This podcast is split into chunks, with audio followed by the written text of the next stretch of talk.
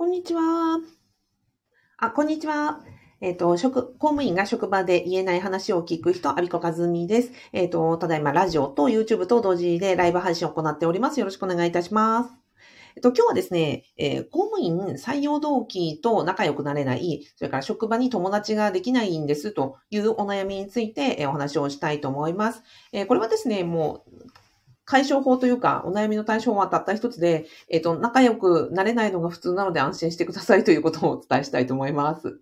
はい。えっ、と、これで言うと結構、あ、そうなんだっていうふうにびっくりされて、あの、感謝されることが多いですね。えっと、あ、水さん、こんにちは。とまきさん、ありがとうございます。えっと、今日は公務員の採用動機と仲良くなれない職場に友達ができない時の対処法で、まあ、これは気にする必要がなく、えっと、できない方が普通ですということをお伝えしたいと思います。私ね、よくね、あの、公務員の役所の人間関係というのは、満員電車と同じですよっていうふうに言うんですね。満員電車で、えっ、と、で、こう、たまたま偶然その車両に乗り合わせた人が、もう隣とね、ギチギチになって、で、もう一定期間、あの、例えば、通勤だと1時間とか30分とか2時間とか、もうぎゅうぎゅうに詰めになって過ごすじゃないですか。その時に、そんな環境と同じなわけですよ。うんと、まあ、採用動機にしろ、職場の中にしろ、たまたま同じ役所に採用されて、たまたまそのなんか同じような部署に採用された、たまたま同じ年に採用されたというだけであって、その、えっ、と、何でしたっけ？えー職場の中に、まあ、ぎゅうぎゅう詰めにされた状態なわけですよ。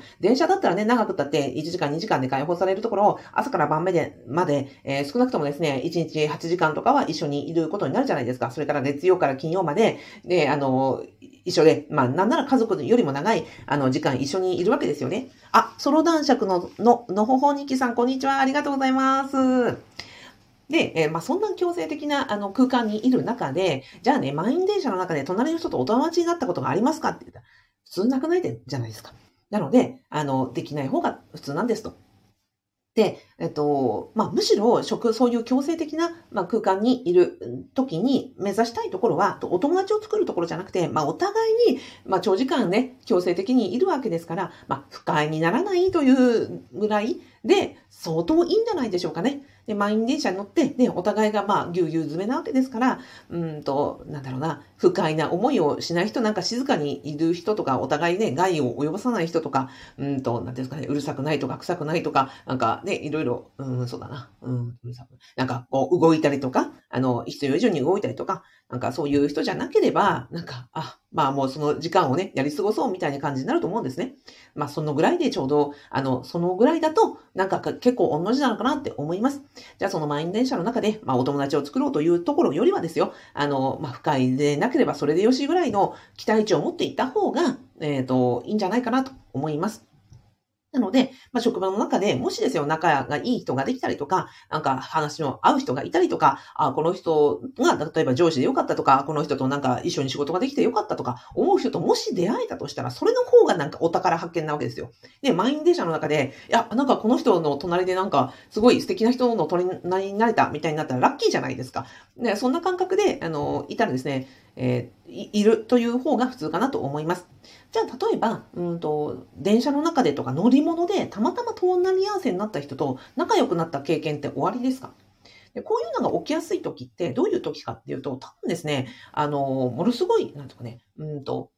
大変な時とか、レアな時、えー海外旅行に例えると分かりやすいと思うんですけど、海外旅行に行くと、あの、現地で会った日本人同士って、と、とにかくなんかこう、仲良くなったりとかするきっかけになりますよね。なんか、えっ、と、私だと、